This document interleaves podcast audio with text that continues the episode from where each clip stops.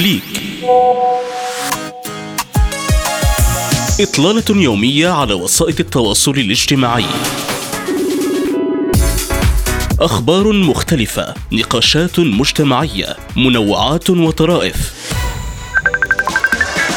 في فقرة كليك يوميا مع إدريس عموري على ريم راديو.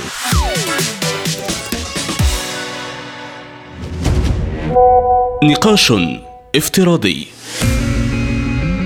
ساعات بعد زلزال تركيا المدمر ضجت مواقع التواصل الاجتماعي بتغريدة لعالم هولندي قالت إنه تنبأ بحدوث الكارثة بأدق التفاصيل قبل وقوعها ما اضطره إلى الخروج عن صمته ومحاولة تفسير ذلك عبر عدد من التغريدات والردود العلمية نشرها عبر حسابه في شبكة تويتر. وبدأت القصة عندما نشر الباحث الهولندي المختص في الزلازل فرانك هوجربيتس في الثالث من فبراير الجاري تغريدة كتب فيها إنه عاجلا أم آجلا ستكون هناك هزة أرضية بقوة 7.5 درجة. ستضرب جنوب وسط تركيا والأردن وسوريا ولبنان. وانقسمت الآراء حول التغريدة التي حصدت ملايين المشاهدات بين النبوءة والصدفة خصوصا أن الخبير سبق له أن اشتهر بهذا النوع من التنبؤات التي حدثت فعلا في بعض الأحيان إلا أن الباحث الهولندي حاول تفسير تغريدته. وحقيقة ما حدث مؤكدا أن الزلازل تميل للحدوث عندما تصل كواكب إلى مواقع محددة في النظام الشمسي مشيرا إلى أنه لا يمكن التنبؤ بالزلازل. البرازيل. وأضاف العالم الهولندي في تدوينة على تويتر كما ذكرت سابقا سيحدث هذا عاجلا ماجلا في هذه المنطقة على غرار عامي 115 و 526 هذه الزلازل تسبقها دائما هندسة كوكبية حرجة كما حدث في الخامس والرابع من فبراير. وكذلك أوضح أن هناك مقاومة كبيرة داخل المجتمع العلمي فيما يتعلق بتأثير الكواكب والقمر على موضوع الزلازل إلا أنه لفت إلى عدم وجود بحث موسع يدحض ذلك. تدوينات.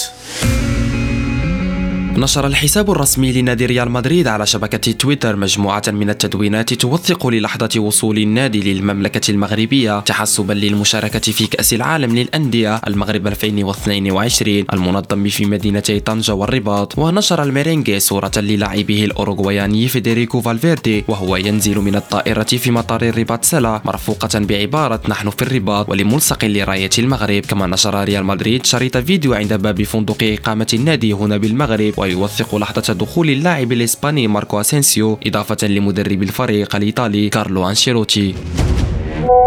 منوعات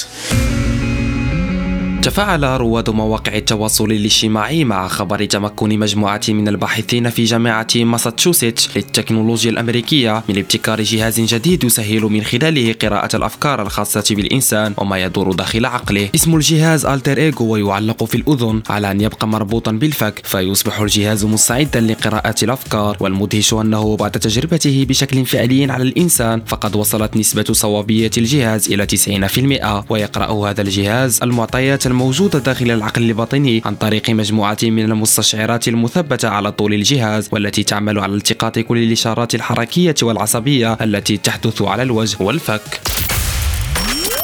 كليك. إطلالة يومية على وسائل التواصل الاجتماعي. أخبار مختلفة نقاشات مجتمعية منوعات وطرائف. في فقرة كليك يوميا مع إدريس عموري على ريم راديو.